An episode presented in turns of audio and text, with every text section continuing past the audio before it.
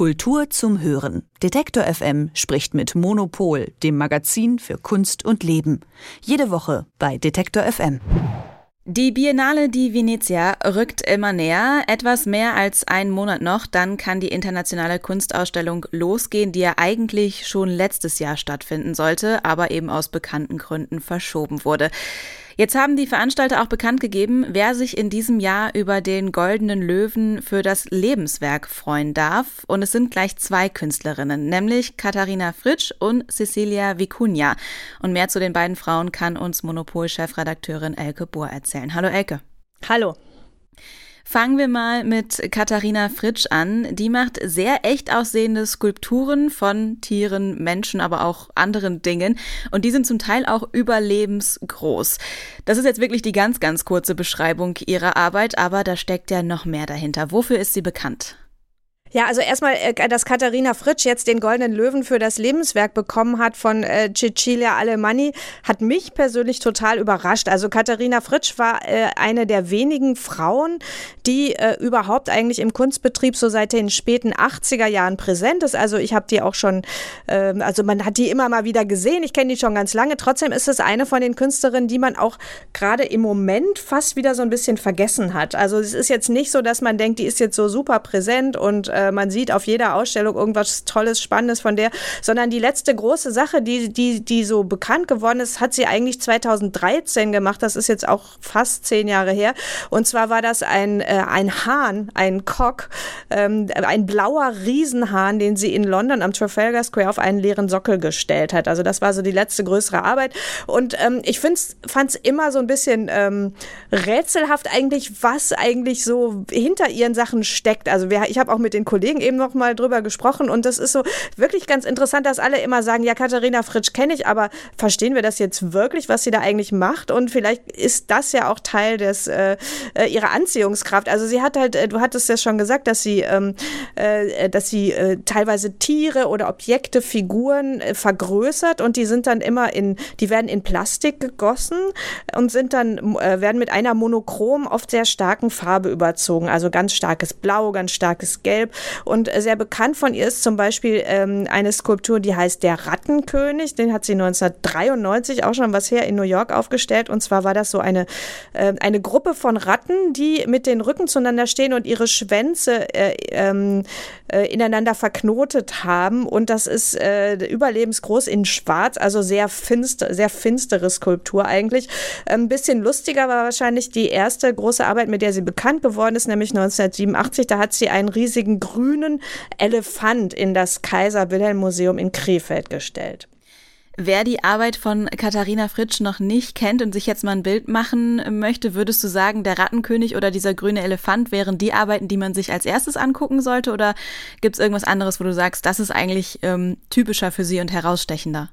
Nee, das ist schon sehr typisch. Also ähm, äh, bekannt ist auch in, äh, in, äh, in Frankfurt im Museum für moderne Kunst, im MMK, gibt es eine ganz berühmte Arbeit, die heißt Die Tischgesellschaft.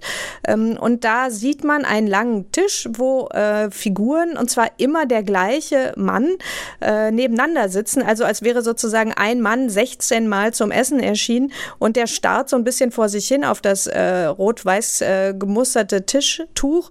Und ähm, äh, auch das ist halt so eine, äh, so eine wirklich so ein bisschen, so ein bisschen spooky. Also ist immer so ein bisschen unheimlich, was sie macht. Und äh, ganz typisch für sie ist auch eine äh, Madonna, eine Lourdes Madonna, die ist äh, in Gelb und da hat sie auch so Serien von gemacht. Also das heißt, ähm, die Frage ist also, was will sie damit? Es, es geht immer so ein bisschen auch darum, äh, eigentlich, äh, also bei dieser Madonna geht es darum, was ist eigentlich so die Schnittstelle zwischen äh, wirklichen, also Religiosität und auf der anderen Seite Merchandise. Also es geht auch um unsere moderne ähm, äh, Konsumgesellschaft und wie, was wir eigentlich für ein Verhältnis zu Objekten haben auf der einen Seite und auf der anderen Seite geht es immer so ein bisschen so um Märchen, um Mythen und wie die in die Gegenwart kommen. Also die Ratten sind ja auch ganz stark besetzt äh, äh in der ähm, äh, in der Kulturgeschichte, vor denen hat man immer ein bisschen Angst und die bringen immer äh, Dinge mit. Also das ist so diese, dieses Spannungsfeld, in dem sich Katharina Fritsch eigentlich bewegt.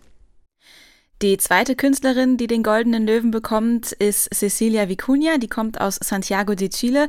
Ich würde ihre Kunst äh, als sehr spirituell bezeichnen. Vielleicht kennen einige auch ihr Werk von der Documenta 14 in Kassel. Da hatte sie dicke Fäden aus roter Schafswolle von der Decke gehangen und die Wolle hat sie dann nachher dem Meer als Opfer dargebracht. Was zeichnet die Kunst von Vicuña aus? Also Vicuña ist eigentlich, äh, würde, also passt auf eine Weise, obwohl sie, obwohl sie älter ist als Katharina Fritsch, viel mehr in die Gegenwart und auch in äh, das, was sich von der kommenden Biennale abzeichnet. Also die Cecilia Alemanni, die äh, macht ja ihre Ausstellung äh, zum Thema des Surrealismus. Also, das, also Surrealismus ist ganz wichtig für sie.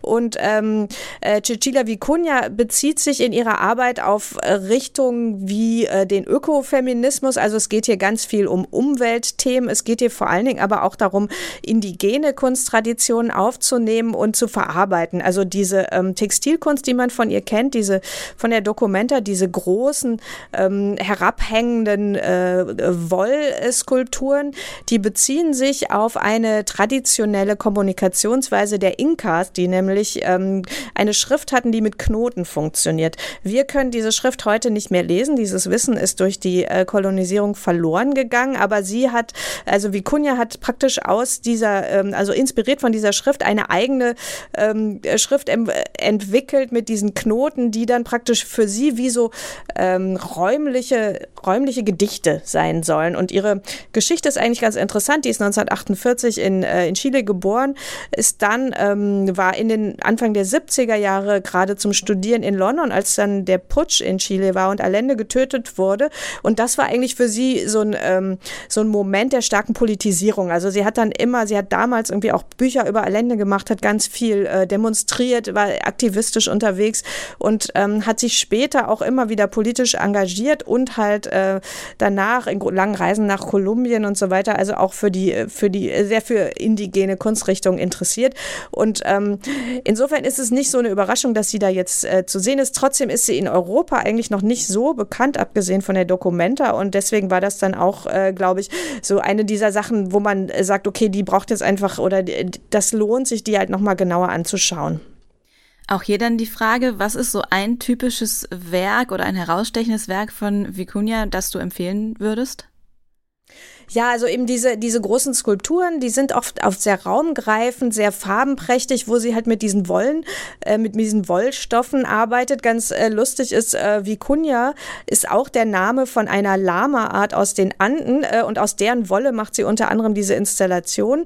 Aber ich glaube, sehr schön sind auch die kleineren Installationen, die sie macht unter dem Namen äh, äh, Precarius ähm, und äh, also prekär. Und da benutzt sie Federn, äh, Steine, ähm, äh, Knochenstücke auch und äh, da macht sie teilweise auch Performances raus und äh, ich bin gespannt, was auf der äh, Venedig Biennale da zu sehen sein wird, weil natürlich die beiden äh, Trägerinnen der, des Goldenen Löwen für, den, ähm, für ihr Lebenswerk auch auf jeden Fall auf der Biennale vertreten sein werden. Dann zum Schluss noch die bekannte Frage an dich. Hast du Tipps für uns, welche Ausstellungen sich aktuell lohnen? Also in äh, Berlin gibt es eine interessante Eröffnung an diesem Wochenende. Dayanita Singh, das ist eine indische Fotografin, eine ganz tolle indische Fotografin, die im Gropiusbau eine große Ausstellung hat. Und ähm, in Düsseldorf im K20 gibt es Lydia Pape. Das ist wiederum eine bereits verstorbene, sehr interessante brasilianische ähm, Bildhauerin. Also man sieht äh, viele Frauen gerade unterwegs und auch das wird äh, auf der wird man auch in Venedig auf der Biennale nochmal sehen. Und äh, wir haben demnächst demnächst, äh, also in unserem Aprilheft, gibt es eine Vorschau auch auf die Biennale, wo dann ganz viele von diesen Künstlerinnen auch nochmal vorgestellt werden. Also sehr viel Frauenpower gerade in der Kunstwelt. Auf der Venedig Biennale bekommen die beiden Künstlerinnen Katharina Fritsch und Cecilia Vicuña jeweils den Goldenen Löwen für ihr Lebenswerk. Monopol-Chefredakteurin Elke Bohr hat uns die Künstlerin vorgestellt. Vielen Dank für das Gespräch. Gerne. Kultur zum Hören. Detektor FM spricht mit Monopol, dem Magazin für Kunst und Leben. Jede Woche bei Detektor FM.